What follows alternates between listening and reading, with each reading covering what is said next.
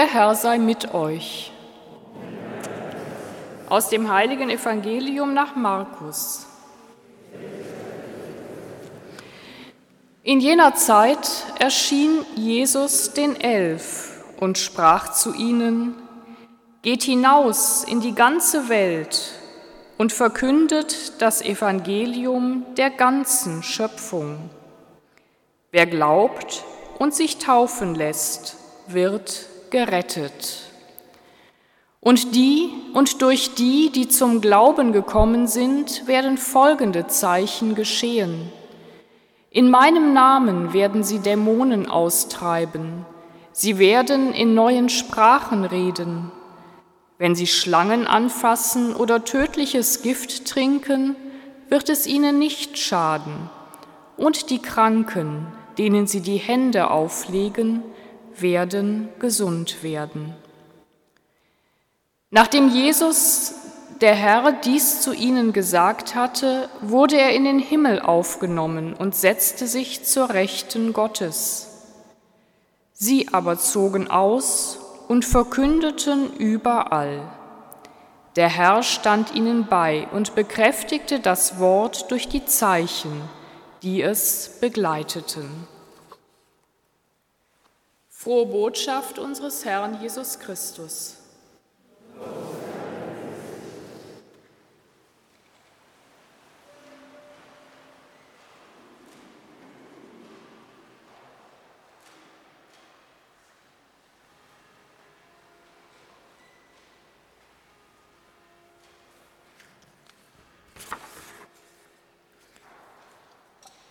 Während sie unverwandt ihm nach zum Himmel emporschauten, haben Sie schon einmal einem geliebten Menschen beim Abschied nachgeschaut, liebe Mitfeiernde? Spüren Sie den Abschiedsschmerz? Spüren Sie die Sehnsucht? Dieses Gefühl kommt mir bei den heutigen Texten entgegen. Sehnsucht. Sehnsucht nach Gemeinschaft, Sehnsucht danach, nicht getrennt zu sein, Sehnsucht nach dem Paradies, nach dem Himmel auf Erden. Solche Sehnsucht kennen wir alle und in ganz seltenen glücklichen Fällen kann diese Sehnsucht vielleicht auch schon ansatzweise hier auf Erden gestillt werden. Wo ist die Tür zum Paradies? Wo ist die Tür zum Himmel? Zwei Abschiedsgeschichten haben wir gehört. Der Meister, der Lehrer, der Rabbi, er wird ihnen, den Jüngerinnen und Jüngern, genommen. Er verlässt sie. Er kehrt heim. Er lässt sie allein doch nicht ganz.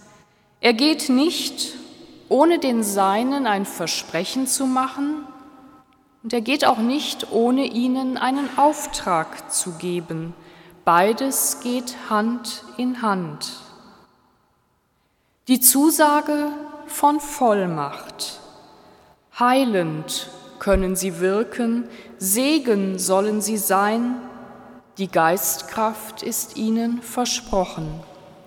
Und diese Zusage, dieses Versprechen ist auch ein Anspruch. Zeugen und Zeuginnen sollen sie sein von dem, was sie erlebt und erfahren haben. Zeugen und Zeuginnen für das Kostbare, das ihnen geschenkt wurde, die Gegenwart Gottes unter uns Menschen, die unendliche Liebe, die geschenkt, verschenkt wird ohne Maß. Verkünden sollen sie durch das Wort und durch ihr Leben die frohe Botschaft, das Evangelium, allen Geschöpfen, der ganzen Schöpfung bis an die Enden der Erde, damit schon hier und heute ein Vorgeschmack erfahrbar wird auf das, was uns verheißen ist. damit schon heute Tränen getrocknet werden, die so zahlreich vergossen werden, damit Wunden geheilt werden, die bis heute geschlagen werden durch Machtmissbrauch und Gewalt, damit Frieden einbricht in unsere Welt und allen Krieg im Großen wie im Kleinen beendet, damit wir nicht nur zum Himmel emporschauen, sondern hier auf der Erde wahrnehmen, wo das Glück, wo das Paradies Wirklichkeit werden kann und damit wir hier auf Erden daran mitwirken, dass alles, was tötet, gegen das Leben keine Chance hat, damit die Liebe an erster Stelle steht und nicht Egoismus, Profitstreben und Ausbeutung. Ein Anspruch, ein Auftrag, nicht aus eigener Kraft zu schaffen, doch das müssen wir gar nicht. Wir sind beschenkt, erfüllt und gesegnet. Uns ist die Kraft zugesagt, die Geistkraft, die uns stärkt die uns beflügelt, belebt, durchliebt, die uns in unserer Sehnsucht begleitet, die uns dorthin führt, wo wir immer besser und immer mehr Zeugnis ablegen können für den, der uns Raum öffnet, der uns die Tür ist zum Leben, zum Paradies, zum Himmel. Der Dichter und Theologe Andreas Knapp schreibt, Aufgefahren in den Himmel, nicht der Baum der Erkenntnis, nur das Kreuz wächst in den Himmel und alle Tränen aus überlangen Menschennächten tauen nach oben keine Wunde der Welt wird vergessen oder schön geredet.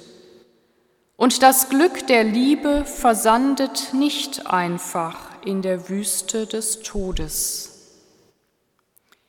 Vielmehr findet alles Gelebte nach Hause wie in eine geheime Heimat, wo zwischen zerbrochenen Muschelschalen die kostbare Perle für immer leuchtet. Denn allem Vergehenden öffnet sich gewährender Raum für die bleibende Wahrheit. Amen.